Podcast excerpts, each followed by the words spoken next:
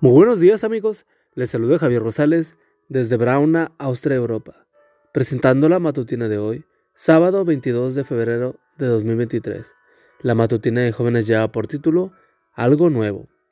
La cita bíblica nos dice, olviden las cosas de antaño, ya no vivan en el pasado, voy a hacer algo nuevo, ya está sucediendo, no se dan cuenta, Isaías 43, 18 y 19. ¿Has notado cuánta fuerza tiene la costumbre? Hacemos las cosas sencillamente porque otros las hacen, o como los demás las hacen. Un ejemplo de mi vida ilustra muy bien esta realidad.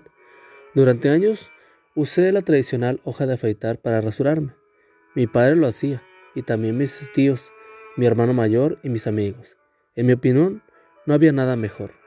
Cierto día mi esposa me regaló una máquina eléctrica, pero la guardé en un cajón durante meses, hasta que un día decidí probarla. ¿El resultado? Nunca más usé la dichosa hoja de afeitar.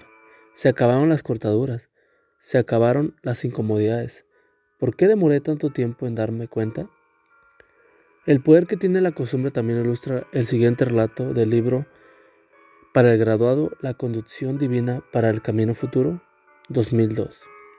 Un jovencito observa a su hermana que corta los bordes de la tortilla antes de cocinarla.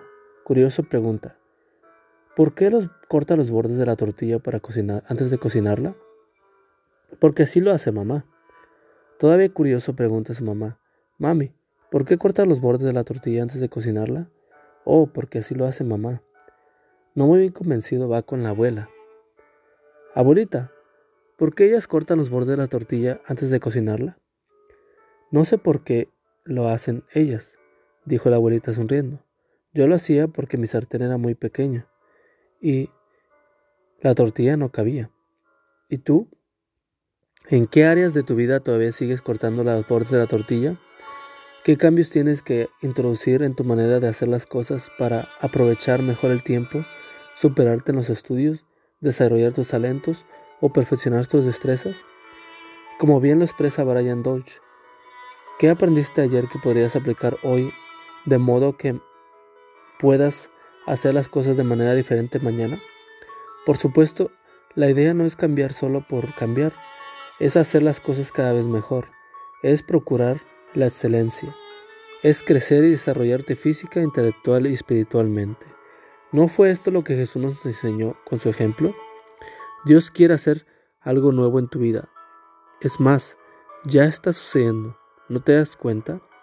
Padre Celestial, haz tu obra tu nueva obra en mi corazón. Amigo y amiga, recuerda que Cristo viene pronto y debemos de prepararnos y debemos ayudar a otros también para que se preparen, porque recuerda que el cielo no será el mismo si tú no estás allí. Nos escuchamos hasta mañana. Hasta pronto.